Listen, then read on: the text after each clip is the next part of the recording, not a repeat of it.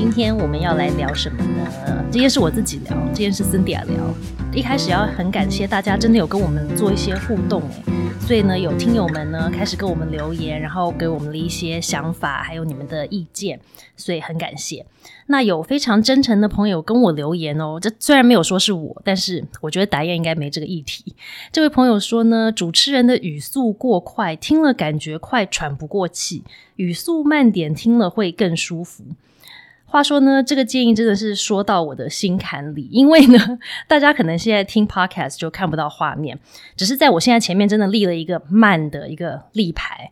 所以呢，真的妈，这位妈真的要很努力的去试不同的方式，让自己说话可以慢下来，但是过程中呢，就要请大家多多包涵一下。有时候讲太快的时候，就可能要配合一下自己，要深呼吸，以免被我弄得很烦躁。那当然也欢迎大家多给我一些鼓励呀。如果发现我变慢的时候，请告诉我一下。然后呢，如果你有用过其他的让你自己说话慢下来的好方法，也非常欢迎跟我分享一下。那还有上次我们有关服从的蒙特梭利小短片，其实也有很多朋友留言说想要多听听类似这样子的内容。所以呢，我们今天就陆续来聊一下蒙特梭利。那一开始啊，我想请大家来跟我做一个小小的练习，就是呢，先请你闭上眼睛。当然，如果你开车，就可能不适合做这样子的一个 活动。但是如果在安全的状况下，可以请你先闭上眼睛，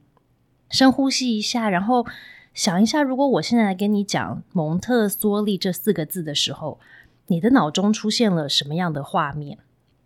很多朋友可能跟我的女儿一样，当我问她这个问题的时候啊，她跟我说她脑中出现了一个教室的画面。那这个环境呢很明亮，里面有没有门的矮柜子，上面有很整齐的放着一套一套看起来很像玩具又很像工具的一些物品，还有小桌子、小椅子。那环境里面呢还有人，有成人，还有在做事情或者是在蒙特梭利里面讲的在工作的小朋友。那很多家长呢，不管是因为自己的小孩读了蒙特梭利学校，或者是去多多了解蒙特梭利的理论之后，就会跟我一样问一个问题：就是如果我很喜欢蒙特梭利的理念，想让家庭跟学校的教育融合的更好的话，那我需不需要把我的家变成一个蒙特梭利的教室啊？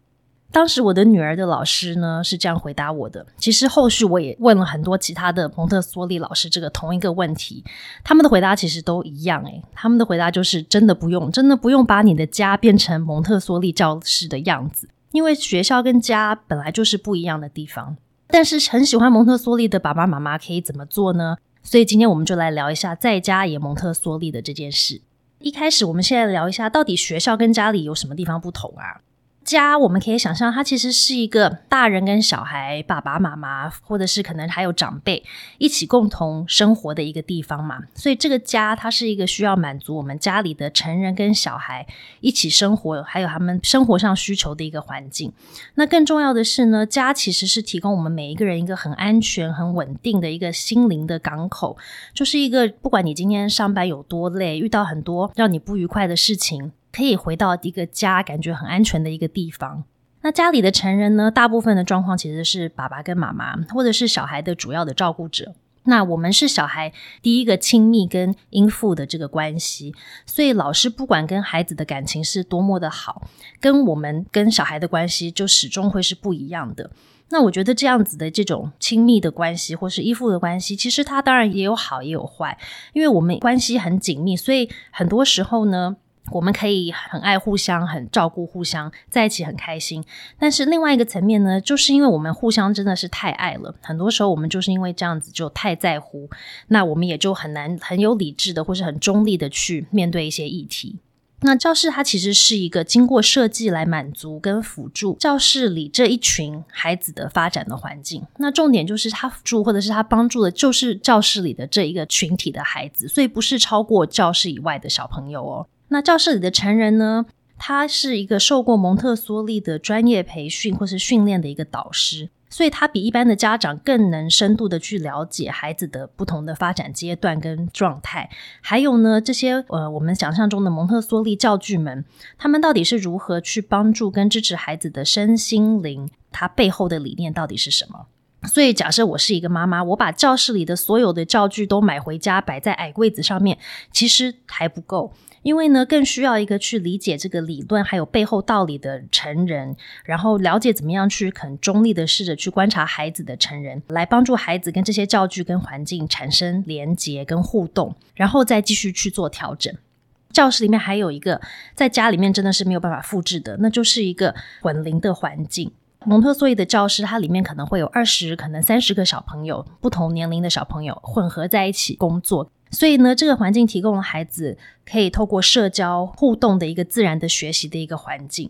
那除非你家里真的是有这么多个小孩，或者是可能很多的家庭的小孩，大家在一起相处，不然在教室环境才可以允许这样子的一个互动。那这样子的互动，其实我们大家都知道，同才的力量其实是非常非常大的。那大的会去帮助小的，那小的小朋友呢，会去观察大的小孩，他到底在做什么，他怎么做到的，去从中学习。那另外一个呢，是小朋友会很自动的，在他的心里去设定一些默默的目标，他会觉得说，哇，这个大哥哥他倒水倒的好厉害哦，我有一天也想要跟他一样，所以他就会把这个设立成目标之后，自己默默的去努力达到。所以呢，我们真的不是要在家里去复制一个教室的环境，而是让教室跟家里都可以各尽所职。所以有些事情呢，就适合在教室从老师的角度或是角色去引导孩子做；有些事情呢，就适合在家里从家长的角度角色去引导孩子。那老师跟家长就可以从不同的层面去理解跟帮助小朋友，就可以达到一种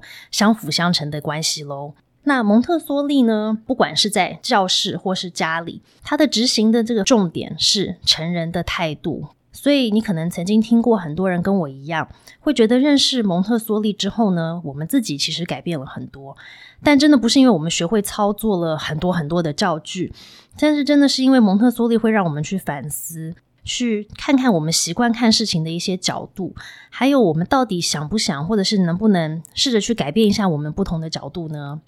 我很喜欢我零到三岁的培训师说的一段话。他说：“如果有一个环境，它看起来很蒙特梭利，有我们刚刚提到的那些元素啊，有矮柜子，有适合小朋友的家具，可是呢，里面的成人并没有用蒙特梭利的理念或是精神跟孩子在互动。他说，这样子的一个环境呢，就不能称作一个蒙特梭利的环境。”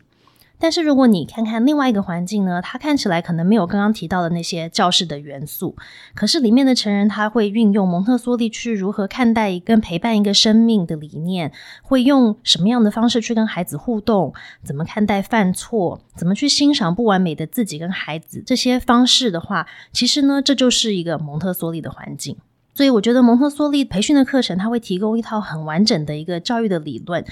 执行理论的一个清楚的方法，但是不管是老师或是家长，常常自己在开始运用这些所学的时候，就会发现理论呢跟真正的做怎么真的差这么远，差这么多。